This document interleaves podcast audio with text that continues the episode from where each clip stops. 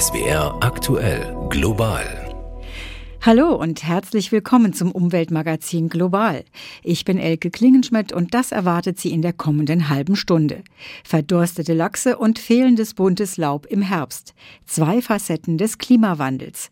Heizen in der Energiekrise. Wir stellen Ihnen zwei Sorten schlechter Kohle vor und es geht um einen Dokumentarfilm über die Biobauern der bäuerlichen Erzeugergemeinschaft Schwäbisch Hall in Hohenlohe und um ihr Erfolgsrezept. Wir sind ja inzwischen knapp 1500 Bauern oder Mitgliedsbetriebe bei der bäuerlichen Erzeugergemeinschaft. Ja. Und da ist halt die Vermarktung gesichert, dass man äh, auch sein Geld kriegt, sagen wir mal so. Gell. Was nützt das ganze Geschäft daheim oder äh, nach Feierabend und äh, wenn es nicht entlohnt wird? Die bäuerliche Erzeugergemeinschaft Schwäbisch Hall war von Beginn an da für die kleinen und mittelbäuerlichen Höfe. Weil vor 35 Jahren, als wir angefangen haben, war die offizielle Agrarpolitik groß, größer, schneller, weiter, moderner, ökonomischer. Nicht? Und wir haben von Anfang an gesagt, nein, wir sind für die Kleinbauern da. Zur harten Arbeit gehört es auch mal zu feiern. Ideengeber Rudolf Bühler begrüßt seine Bauern in der Festhalle. Die Kleinbauern waren immer wichtig für die Erzeugergemeinschaft Schwäbisch Hall. Dass sie von ihrer biologischen Landwirtschaft leben können, dass sie ihre Tiere artgerecht halten und sie gingen neue Wege. Das schwäbisch-hellische Landschwein haben die Bäuerinnen und Bauern von der Erzeugergemeinschaft als Rasse vor dem Aussterben bewahrt. Die Bauern wurden eher ausgelacht. Äh, so haben wir dann angefangen, selbst einen Markt zu entwickeln und aufzubauen. Und das ist, war das erste Projekt an der bäuerlichen Erzeugemeinschaft Schwäbisch Hall. Das war vor über 30 Jahren. Im Dokumentarfilm von Bertram Verhaag kommt auch die damalige Landwirtschaftsministerin Renate Künast zu Wort, die sich als Grüne für den Bioanbau in Deutschland stark gemacht hat. Leute wie Rudolf Bühler brauchte ich, Leute mit Standing, die es praktizieren. Ja? Als Beispiel, um nicht zu sagen, ich habe da eine Idee, aber ich kenne noch keinen, der es tut. Ja? Rudolf kann das, er läuft los, er ist überzeugt und siehe da, wenn man nachher nach hinten guckt, kommen lauter Leute mit. Das, da ist er ein ganz großer Motivator. Die Geschichte der Erzeugergemeinschaft Schwäbisch Hall kommt jetzt in Spielfilmlänge in die Kinos. Mit dem Filmemacher Bertram Verhaag habe ich vor dieser Sendung gesprochen. Global das Gespräch. Hallo, Herr Verhaag. Hallo, Frau Klingenschmidt. Ihr Film über Rudolf Bühler und die Erzeugergemeinschaft Schwäbisch Hall trägt den Titel Und es geht doch, Agrarwende jetzt. Das erinnert mich so ein bisschen an die trotzigen Worte von Galileo Galilei, als er wieder rufen sollte, dass sich die Erde um die Sonne dreht. Sie bewegt sich doch, hat er gesagt. Haben Sie daran gedacht bei diesem Filmtitel? Man kann dem genauso nachspüren, das ist richtig. Es wird ja immer von Agrarwende geredet, aber keiner tut es wirklich. Und ja, der Rudolf, der hat es einfach gemacht. Diese Erzeugergemeinschaft ist ja jetzt seit langem etabliert. Rudolf Bühler hat sie vor 34 Jahren gegründet, damals mit acht anderen Bauern. Heute hat die Gemeinschaft 1500 Mitglieder. Wann haben Sie eigentlich Rudolf Bühler zum ersten Mal getroffen und welchen Eindruck hat er da auf Sie gemacht? Ich habe ihn zum ersten Mal vor, glaube ich, zehn Jahren getroffen und äh, habe mich da schon entschieden und er war auch bereit und hatte Lust dazu, dass wir einen Film machen würden. Und dann aber habe ich gemerkt, das ganze Projekt ist so groß, dass wir daraus einen Kinofilm machen können und müssen. Und es gab dort in dem Schloss, was die jetzt zu einer Akademie umgebaut haben, auch eine Schule, eine Landwirtschaftsschule.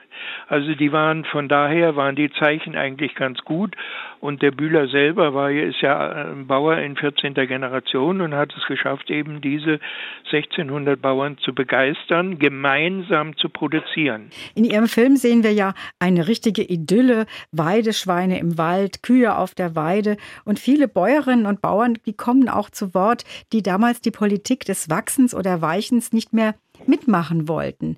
Das bedeutete ja, dass nur die großen Betriebe überlebt haben.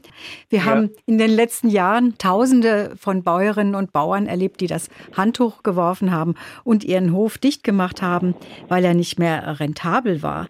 Und diese Bäuerinnen und Bauern in Hohenlohe, die haben jetzt ganz bewusst auf eine kleinere Produktion gesetzt, zum Beispiel auch mit der alten Rasse schwäbisch-hallisches Landschwein, die ja fast schon ausgestorben war.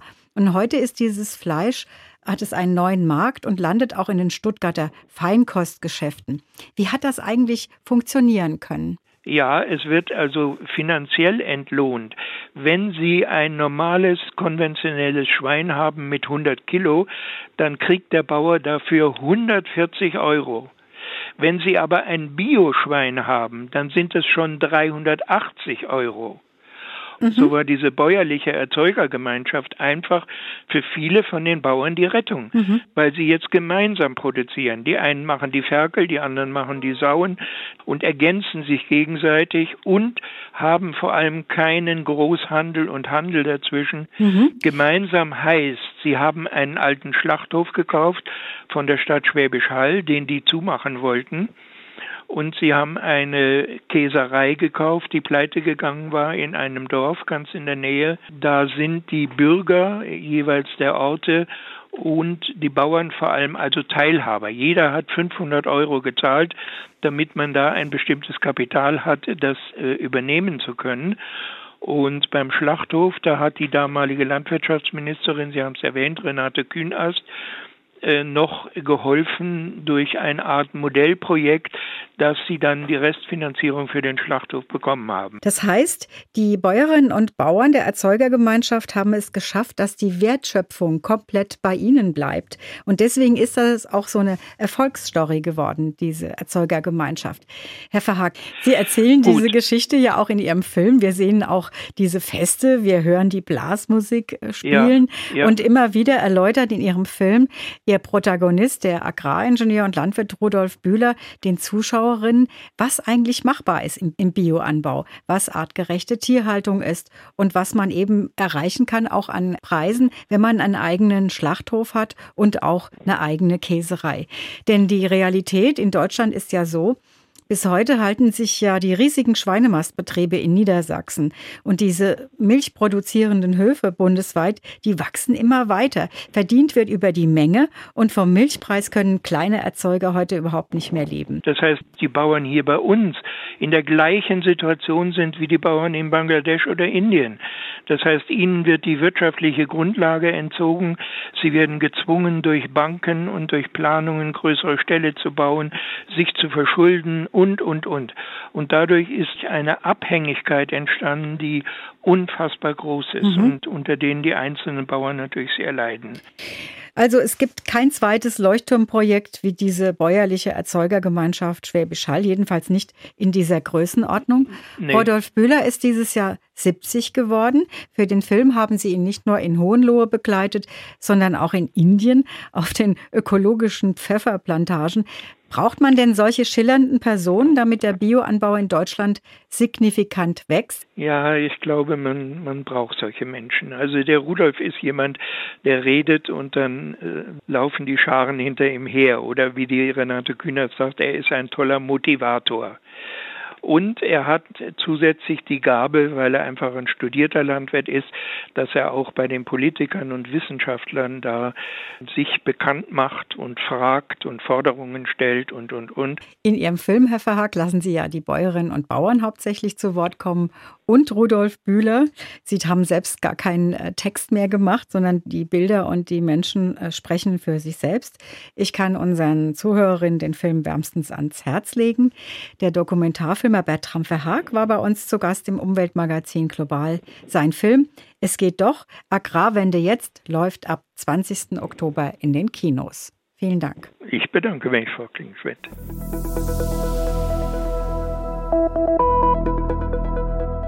Nach Kanada.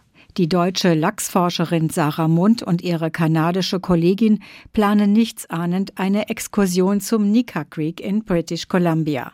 Der Schock war groß.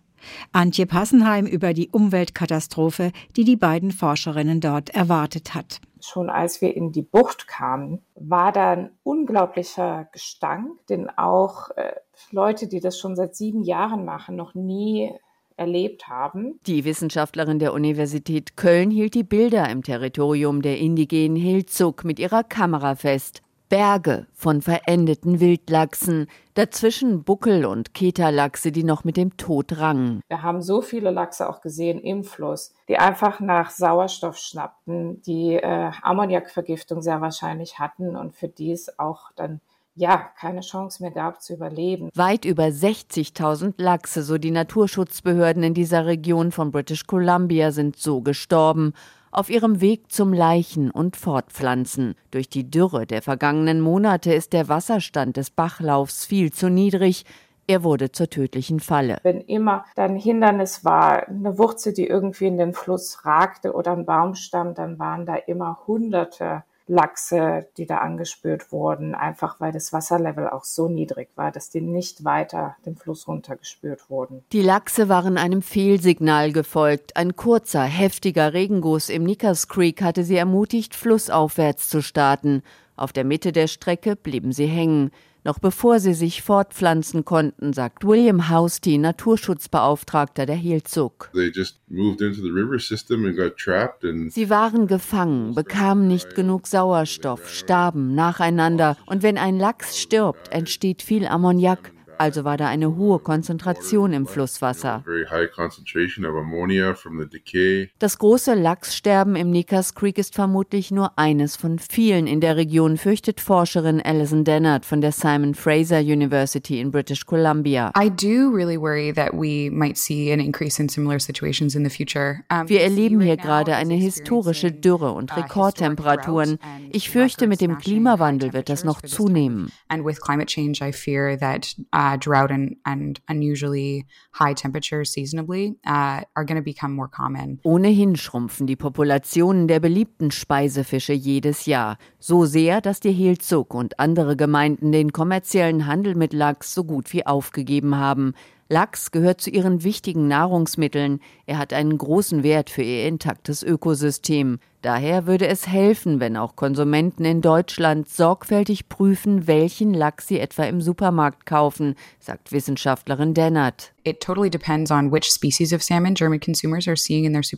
Es kommt auf die Art an. Gegen wilden Lachs aus dem Atlantik in Europa ist zum Beispiel nichts einzuwenden. Aber wenn das Herkunftsland nicht klar erkennbar ist, dann macht es Sinn nachzufragen, woher der Lachs kommt und ob er aus nachhaltigem Fang stammt. Caught um, and, and where in the world. Doch die größte Bedrohung für den Lachs sei der Klimawandel. Der Kampf dagegen sei der wirksamste Schutz, um die beliebten Speisefische zu retten. Wie kommen wir gut geheizt durch den Winter? In Deutschland gibt es dafür noch kein endgültiges Rezept. Nebenan in Polen gibt es eine Lösung, mehr Kohle verheizen. Es wird aber gar keine Kohle aus Russland mehr importiert und die Preise auf dem Weltmarkt steigen und steigen.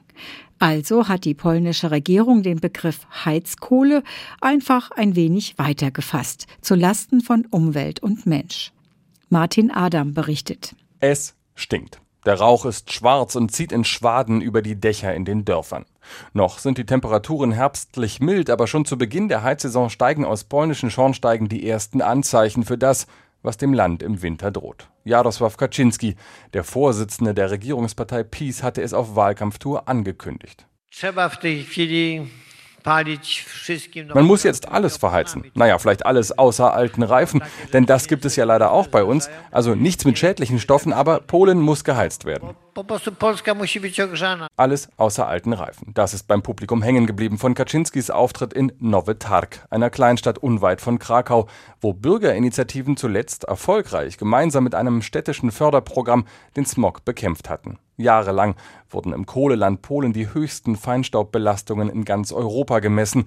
Krakau, mit vielen Altbauten und im Talkessel gelegen, war besonders betroffen und hatte deshalb 2019 das Verheizen von Kohle und Holz schlicht verboten. Aber auch anderswo im Land war zumindest minderwertige Kohle verboten, teils sogar bei Androhung von Haftstrafen alles vorbei. Das Verbot ist für diesen Winter ausgesetzt, per Gesetzesänderung ohne große Debatte. In der Energiekrise geht Heizen vor, erklärt Mitte Oktober Vizepremierminister Jacek Sasin. Gemeinsam mit dem Premierminister haben wir beschlossen, dass Kohle aus den polnischen Bergwerken, die bisher direkt an die Kraftwerke geliefert wurde, erstmal durchgesiebt wird. So bringen wir zusätzliche Kohle für Privatkunden auf den Markt. Bis Ende des Jahres über viereinhalb Millionen Tonnen. Tonnen Węgla. Gemeint ist Braunkohle, einige Millionen Jahre jünger als Steinkohle und bisher aufgrund ihres hohen Schwefel- und Quecksilbergehalts, aber auch weil die feuchte Kohle in haushaltsüblichen Öfen schlechter verbrennt, nicht an Privat verkauft. Jetzt schon. Ein Teil der Kohle wird ausgesiebt und kann seit Mitte Oktober zum Beispiel direkt bei den polnischen Bergwerken Turów und Bełchatów gekauft werden. Der Grund dafür findet sich auf dem Kassenzettel. Während eine Tonne Steinkohle umgerechnet um die 800 Euro kosten kann, gibt's die Braunkohle für gut 40 Euro. Das rechnet sich, selbst wenn man dreimal so viel verheizen muss, um auf denselben Brennwert zu kommen. Die Kraftwerke, die bisher Hauptabnehmer der Braunkohle waren, haben allerdings Filteranlagen, Privathäuser nicht, sagt Veronika Michalak von der Gesundheits-NGO Heal Polska.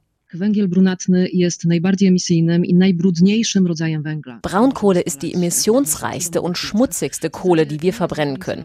Wobei nicht mal das klar ist, weil viele Öfen dafür gar nicht geeignet sind. Das sind krebserregende Substanzen, Schwefeloxid, Schwermetallbestandteile und wir werden das alles einatmen. Das ist eine ganz schlechte Idee, gerade für die Gesundheit von Kindern und alten Menschen. Sie vergiften unsere Umwelt für Jahre oder gar Jahrzehnte. Truwają nam środowisko na długie lata albo nawet dziesięciolecia. Jarosław Kaczynski ist da weniger beunruhigt. Braunkohle sei doch auch bisher schon verbrannt worden, eben in Kraftwerken. Und die Menschen dort, sagt der Peace-Chef bei einem anderen Wahlkampfauftritt, leben doch auch irgendwie.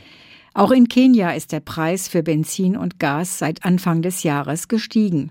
Immer mehr Menschen kochen in Kenia jetzt wieder mit Holz und Kohle. Nach Angaben der kenianischen Statistikbehörde ist in der ersten Jahreshälfte der Konsum von Gas wegen der hohen Preise um ein Drittel gefallen. Doch es gibt eine preisgünstige Alternative für teures Gas. Im Bezirk Nakuru werden pro Tag 10 Tonnen Kohle aus Fäkalien produziert. Unappetitlich, aber günstig. Navina Kotor berichtet. Am Stadtrand von Nakuru im Westen Kenias bringt ein Lastwagen einen wertvollen Rohstoff. Der Tank ist bis oben hin mit Abwasser aus der Umgebung gefüllt. Die braune Gülle wird gerade abgelassen und enthält hauptsächlich menschliche Fäkalien. Aus dem Kot gewinnt man hier Kohle. Der Ingenieur John Irungu leitet das einzigartige Recyclingprojekt. Zuerst entfernen wir Plastik und andere Materialien mit einem Sieb. Danach wird das Abwasser in ein Becken geleitet, wo der Schlamm absinken und das Wasser ablaufen kann. Der Schlamm trocknet dann unter freiem Himmel. Je nach Wetter kann das zwei oder drei Wochen dauern. Mit der Kohle soll später gekocht werden. Wer sich in Kenia keinen Herd leisten kann, kocht oft mit einem sogenannten Jiko, einem einfachen Kohlebrenner. Damit die Kohle später geruchsneutral und keimfrei ist, müssen die getrockneten Fäkalien in einem Ofen stark erhitzt werden. Danach wird das Material gehäckselt und mit Sägemehl vermengt. Als Klebstoff dient mit Wasser verdünnte Zuckerrohrmelasse. Aus der braunen Pampe werden dann zweieinhalb Zentimeter große, kreisrunde Briketts gepresst. Yes. Collins Ngeno ist hier Stammkunde und gekommen, um mal wieder einen Sack Briketts zu kaufen. Komisch findet er die Kohle nicht. Ich habe kein Problem damit. Im Gegenteil, man kann sehr gut damit kochen. Die Kohle ist gut, sie brennt länger, produziert keinen Rauch und ist umweltfreundlich. Mit dem Kriegsausbruch in der Ukraine sind auch in Kenia die Preise für Benzin und Gas gestiegen. Viele Kenianer können sich Gas nicht mehr leisten und kochen deshalb wieder mehr mit Kohle und Holz. Für den Leiter der Anlage John Irungu ist die gestiegene Nachfrage jedoch nicht der einzige Grund, die Kapazität des Werks zu erhöhen. Gülle ist nicht nur Geld, sondern auch Gold. Jede Tonne Briketts trägt dazu bei, dass die Umwelt geschützt und keine Bäume gefällt werden. Das Abwasser wird sicher entsorgt und wir schaffen Arbeitsplätze. Es ist eine wirklich gute Alternative zu normaler Kohle.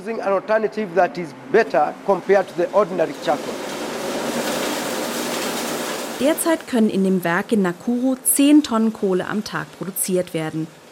Die Betreiber möchten die Anlage ausweiten und weitere Becken anlegen, damit in Zukunft noch mehr Schlamm getrocknet werden kann. Denn hier macht man mit Gülle ein gutes Geschäft.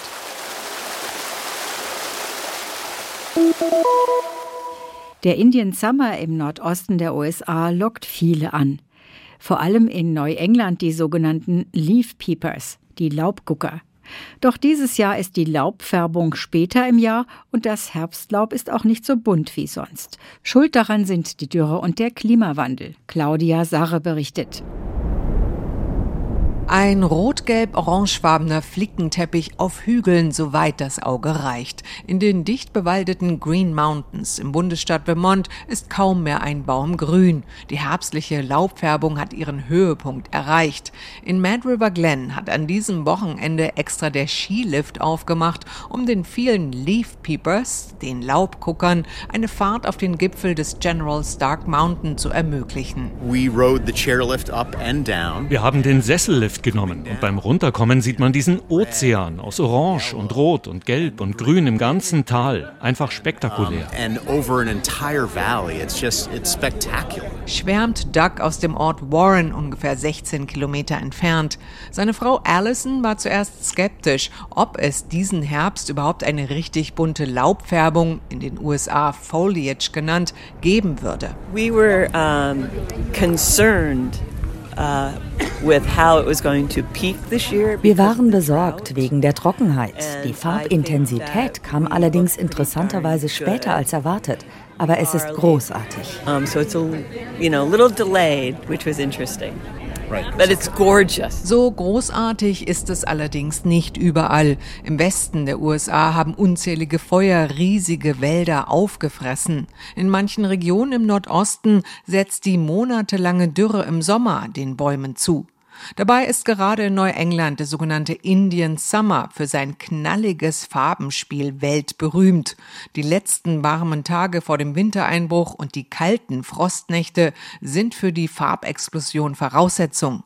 Deswegen ist es in diesem Jahr so, dass an einigen Orten die Bäume leuchten, an anderen wiederum sie ihre braunen Blätter schon abgeworfen haben, erklärt der Umweltwissenschaftler Gordon Ober vom Endicott College in Massachusetts. Temperature uh, with the lack of precipitation can be quite problematic. So warming weather Temperatur und fehlende Niederschläge können problematisch sein und zu einer verfrühten Laubfärbung führen. Bäume sind gestresst, wenn sie Trockenheit ausgesetzt sind. Ihre Blätter werden dann früher braun und die Farben sind gedämpfter und nicht so leuchtend. Wissenschaftler berichten, dass etwa im südlichen Bundesstaat New York und im nördlichen New Jersey etliche Bäume die Laubfärbung dieses Jahr einfach übersprungen haben.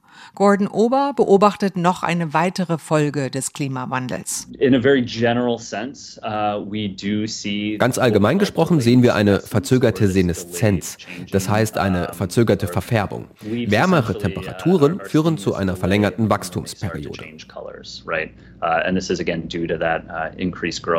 Sprich, mit dem Klimawandel und höheren Durchschnittstemperaturen erreichen die Bäume an der US-Ostküste rund zwei Wochen später den Farbhöhepunkt als früher.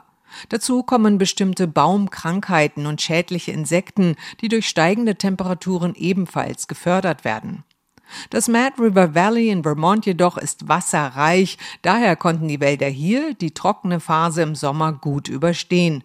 Nur schade, bedauert Laubgucker Doug aus der Ortschaft Warren, dass der knallrote Zuckerahorn sich fotografisch nicht festhalten lässt. Pictures can't capture it. I know. It can't capture it. it. It's there's no beat seeing it in person. Fotos können das hier nicht einfangen. Man muss es einfach selbst sehen. Am Schluss unserer Sendung geht es um zarte lila Blüten. Die kleine Braunelle ist die Blume des Jahres 2023. Das hat die Loki Schmidt Stiftung bekannt gegeben. Alice Thiel-Sonnen. Sie wächst gerade mal ein bis zwei Handbreit hoch, aber mit ihren vielen kleinen lila Blüten ist sie eine wichtige Nahrungsquelle für Hummeln, Bienen und Schmetterlinge. Die zierliche Wildblume wächst auf Wiesen, Weiden und an Wegrändern. Zu häufiges Mähen und vor allem zu viel Stickstoff, also zu viel Dünger, verdrängen die Braunelle aus ihren Lebensräumen. Übrigens, jetzt im Oktober ist die Braunelle schon verblüht. Noch ein Tipp für nächstes Jahr. Die kleine Braunelle macht sich auch gut im Garten und man kann sie sogar essen. Für Kräuterbutter, Kräuterquark und Suppen nimmt man frische gehackte Blüten, Blätter und junge Triebe. Und im Ganzen sind die zarten lila Blüten ein Hingucker auf dem Salat. Und damit endet diese Ausgabe des Umweltmagazins Global.